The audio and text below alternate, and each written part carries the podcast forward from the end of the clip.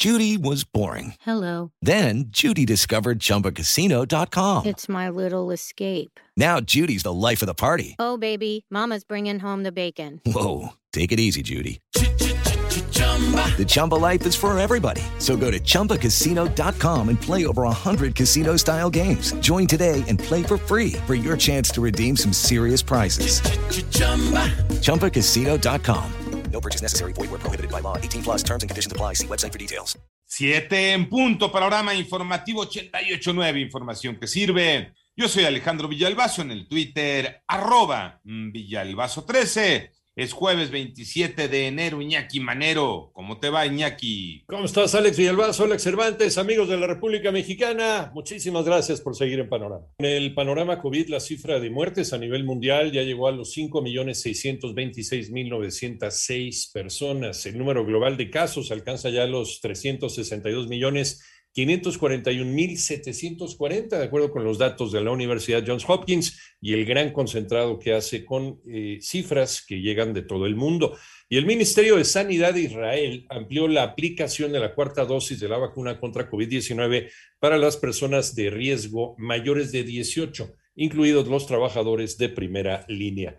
El panorama de la pandemia en México lo tiene Moni Barrera. México notificó 48.627 nuevos contagios en las últimas 24 horas para un total de 4.779.296 casos confirmados de COVID y 532 muertes en un día. Así se alcanzaron 304.308 fallecimientos por coronavirus. A través de un comunicado técnico, la Secretaría de Salud informó que se registra aumento de 17% en el número de casos estimados de COVID-19 en comparación con la semana anterior. En los últimos 14 días, 296.349 personas presentaron signos y síntomas. Son considerados casos activos, quienes representan 5.8% del total reportado. En 889 Noticias, Mónica Barrera. En el panorama nacional, la violencia no cesa en el estado de Guerrero, en la comunidad de Buena Vista de la Salud, Chilpancingo. Un enfrentamiento dejó al menos ocho personas fallecidas. En Acapulco, un taxista y su acompañante fueron asesinados mientras transitaban por la costera Miguel Alemán. Y en Zacatecas, los cuerpos de dos personas aparecieron colgados en el puente de Ciudad Cuauhtémoc.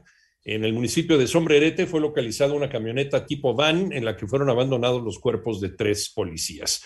De nueva cuenta, en Quintana Roo, otra balacera en un comando de terracería al sur de Playa del Carmen que dejó como saldo al menos un muerto y dos heridos. Además, el periodista indígena zapoteco José Ignacio Santiago Martínez fue atacado a tiros junto con sus escoltas.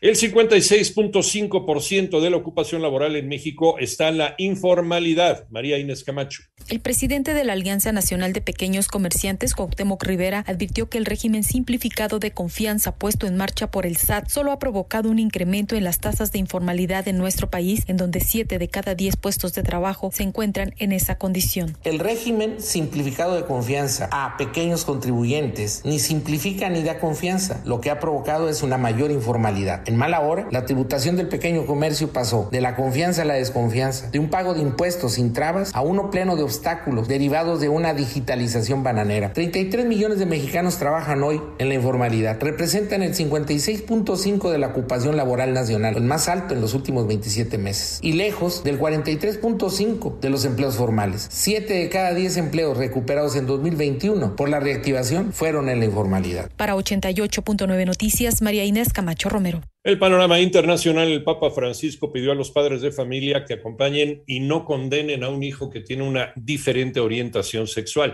En tanto, Corea del Norte volvió a lanzar misiles balísticos hacia el mar de Japón. Esta vez fueron dos de corto alcance, de acuerdo con el ejército surcoreano. Esta sería la sexta prueba en 2022. En Venezuela dio inicio el proceso de recolección de firmas para solicitar la revocatoria del mandato de Nicolás Maduro.